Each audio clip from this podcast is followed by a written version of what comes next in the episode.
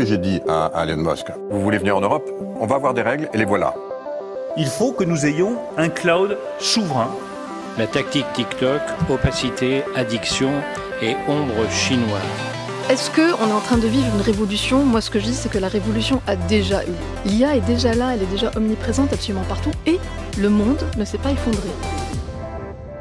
Signaux faibles, le podcast de siècle digital qui décode l'actualité du numérique.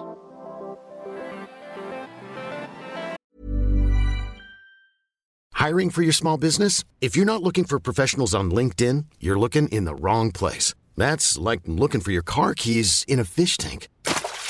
LinkedIn helps you hire professionals you can't find anywhere else, even those who aren't actively searching for a new job but might be open to the perfect role. In a given month, over 70% of LinkedIn users don't even visit other leading job sites. So start looking in the right place. With LinkedIn, you can hire professionals like a professional. Post your free job on linkedin.com slash achieve today.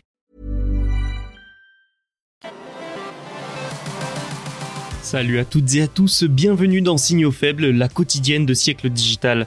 Au programme aujourd'hui, la France se dote d'une nouvelle secrétaire d'État chargée du numérique, elle se nomme Marina Ferrari. L'Union européenne, elle, veut réduire les risques liés à l'intelligence artificielle générative et au deepfake en période électorale. Toujours dans l'IA, Sam Altman veut lever 7000 milliards de dollars pour sécuriser l'industrie des puces pour IA. Nous terminerons la semaine avec PayPal qui se prépare à lancer des nouveautés lorsque le DMA entrera en vigueur. Et on commence avec Marina Ferrari qui prend la tête du numérique français. Bonne écoute. Qui est Marina Ferrari, députée modem de Savoie nommée secrétaire d'État chargée du numérique? Son prédécesseur Jean-Noël Barrot devient lui ministre délégué chargé de l'Europe. Marina Ferrari a été élue en 2022. Elle est la nièce de Gracien Ferrari, maire d'Aix-les-Bains de 1984 à 1995. Sa cousine Germaine est également connue puisqu'il s'agit de Laurence Ferrari, membre de CNews. Pour Marina Ferrari, en revanche, le moins que l'on puisse dire, c'est qu'elle n'est pas très connue du secteur numérique. D'ailleurs, a-t-elle de l'expérience dans le numérique? Elle a été cadre administratif et commercial chez le développeur d'application Lunabi Studio. Ce dernier est à l'origine de l'application Tous Anti-Covid que, j'en suis sûr, vous n'avez pas oublié. Maintenant, intéressons-nous à l'aspect plus politique de sa nomination. Déjà, il est intéressant de noter qu'il s'agit du quatrième membre modem du gouvernement Attal, un signal important dans une période de tension entre macronistes et centristes. Ensuite, la secrétaire d'État sera elle aussi sous l'égide du ministère de l'économie, des finances et de la souveraineté industrielle et numérique. Toutefois, il y a là un déclassement. Le numérique passe de ministère délégué à secrétariat d'État. De quoi interroger, surtout dans une année aussi importante que 2024 pour cette industrie. Et oui, l'AI Act, l'encadrement européen de l'intelligence artificielle, arrive et devra être mis en œuvre. Un texte critiqué par Jean-Noël Barrot et Emmanuel Macron. De même que le Digital Markets Act et le Digital Services Act sont en approche eux aussi. Au niveau national, il y a aussi de grands chantiers, notamment la très critiquée loi SREN pour sécuriser l'espace numérique ou encore la réduction du temps d'écran des plus jeunes. N'oublions pas la French Tech, 2023 a été une année difficile avec une chute des financements. 2024 sera donc là aussi une année déterminante où le soutien gouvernemental sera plus qu'attendu. Citons également la fin du déploiement de la fibre optique et le financement des infrastructures réseau, des sujets pleins de tensions avec les opérateurs tels qu'Orange. Bref, il y a du boulot et le déclassement du numérique n'en est que plus surprenant. Autre surprise, Jean-Noël Barrot, dont le mandat a été plutôt bien perçu, notamment par les startups, change de domaine. Encore une fois, vu le programme de 2024, c'est étonnant. L'Union européenne s'attaque au deepfake.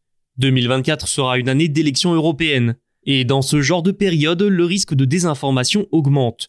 L'intelligence artificielle, elle, ne fait qu'augmenter ce risque, notamment à travers des deepfakes. L'Union européenne a donc lancé une consultation sur un projet sur la sécurité électorale à l'intention des grandes plateformes en ligne comme Facebook, Google, TikTok et X.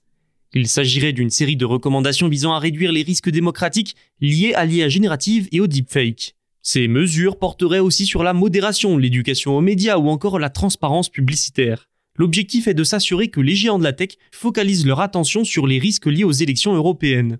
Ces recommandations seront tout particulièrement adressées aux services et sociétés concernés par le DSA, le Digital Services Act. Tout simplement parce que ce texte vise à atténuer les risques systémiques venant de la manière dont sont exploités les grandes plateformes et leurs algorithmes dans des domaines comme les processus démocratiques. L'IA générative par la création de sons, de vidéos, de textes et les deepfakes peut induire en erreur les électeurs. Cette technologie peut être utilisée pour manipuler et désinformer afin d'influencer un scrutin. Et donc, parmi les recommandations, on trouve par exemple l'étiquetage des contenus ou outils d'intelligence artificielle pour que l'origine et le but poursuivi soient clairs pour l'internaute. Il est également recommandé aux plateformes de fournir aux utilisateurs des outils afin qu'ils puissent ajouter des étiquettes au contenu généré par l'IA. L'utilisation de filigrane dans les métadonnées est également recommandée pour distinguer les contenus générés par IA. Tout ça n'est pas sans rappeler les récentes mesures annoncées à ce sujet par Meta. L'Union européenne veut également que les contenus soient sourcés, référencés et que les utilisateurs soient orientés vers des sources d'informations fiables, notamment pour tout ce qui touche aux élections. Des fonctionnalités de sécurité pour empêcher l'utilisation abusive des systèmes d'IA générative, je cite, à des fins illégales de manipulation et de désinformation dans le contexte des processus électoraux devraient aussi être mises en place dans les IA selon le projet européen. Voilà pour quelques-unes de ces recommandations pêle-mêle.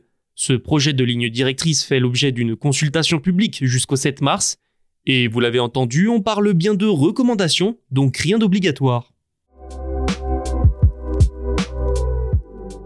Le patron d'OpenAI, Sam Altman, veut complètement réorganiser l'industrie mondiale des semi-conducteurs afin de sécuriser la partie puce pour intelligence artificielle. De sacrées ambitions, hein.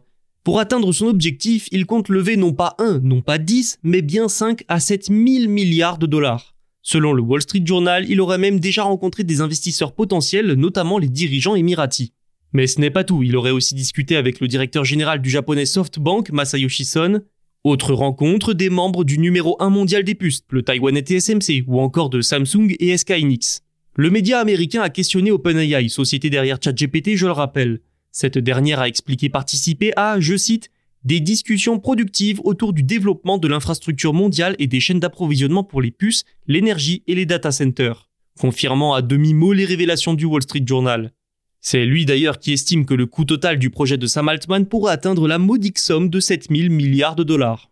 Sam Altman aurait notamment évoqué l'idée de construire des dizaines d'usines de fabrication de puces dans les prochaines années avec l'argent d'investisseurs du Proche-Orient. Ensuite, il envisage de payer TSMC pour les construire mais aussi les exploiter. Alors pourquoi se lancer dans un tel projet, que d'aucuns qualifieraient d'utopiste? Nous en avons déjà parlé dans cette émission. Sam Altman veut résoudre le plus grand problème du secteur de l'intelligence artificielle depuis le boom survenu en 2023. L'approvisionnement en processeurs et puces très coûteuse. L'intelligence artificielle pour être entraînée, développée puis alimentée nécessite des milliers de puces très haute performance. Les plus convoitées sont celles de Nvidia, mais il y a une telle demande que l'offre ne suffit pas ce qui entraîne des risques de pénurie, des difficultés d'approvisionnement pour un composant pourtant essentiel à l'IA. La domination de plus de trois quarts du marché par Nvidia n'arrange rien. L'américain peut alors faire payer ses GPU au prix fort. Alors certes, la concurrence augmente. Amazon, Microsoft, AMD, Google, tous développent et utilisent de plus en plus leurs propres puces. Mais ça ne règle en rien le problème pour les petites entreprises qui n'ont pas les moyens de développer leurs propres GPU. Maintenant, une question se pose, le projet de Sam Altman est-il seulement réalisable? PayPal serait prêt pour le DMA. Le Digital Markets Act entrera en vigueur le 7 mars. Pour les services et entreprises concernées, l'heure est donc au changement pour être en conformité le moment venu. Et pour les autres, eh l'heure est aussi au changement, mais pour tirer parti de ce règlement européen sur les marchés numériques. C'est le cas de PayPal. Pour la société américaine, l'un des plus gros changements apportés par le DMA est la possibilité pour les applications tierces d'accéder à la technologie NFC des iPhones. Nous en avions parlé dans un précédent épisode. Pour vous résumer la chose, il sera beaucoup plus simple d'utiliser d'autres applications de paiement que Apple Pay et de passer de l'une à l'autre. Lors de sa conférence téléphonique sur les résultats du quatrième trimestre, PayPal n'a pas donné beaucoup d'informations sur ses projets. Rien d'étonnant, Apple et PayPal travaillent ensemble depuis longtemps, alors il ne faudrait pas froisser ce partenaire historique. Alex Chris, le PDG de PayPal, a toutefois laissé entendre que l'entreprise travaillait en effet sur le sujet. Il a déclaré, je le cite, Nos clients qui apprécient PayPal pour le commerce en ligne demandent à pouvoir bénéficier d'une solution omnicanale et hors ligne. Nous allons donc travailler en étroite collaboration sur ce point. D'ailleurs, les paiements hors ligne, c'est-à-dire ceux qui sont effectués dans des magasins physiques, sont un domaine dans lequel PayPal tente de se développer depuis des années, sans succès. L'utilisation du système NFC sur les iPhones pourrait enfin lui permettre de réussir ce pari.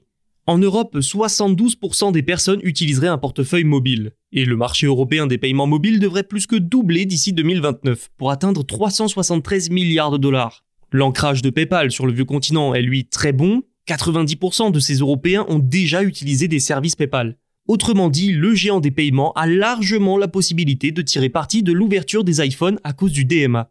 Peut-être même que PayPal remplacera majoritairement Apple Pay. C'est tout pour aujourd'hui et pour cette semaine. Merci d'avoir écouté cet épisode. N'oubliez pas de vous abonner pour ne rien manquer. Tous nos podcasts sont disponibles sur siècledigital.fr et sur les plateformes de streaming. Et nous, eh bien, on se retrouve dès lundi.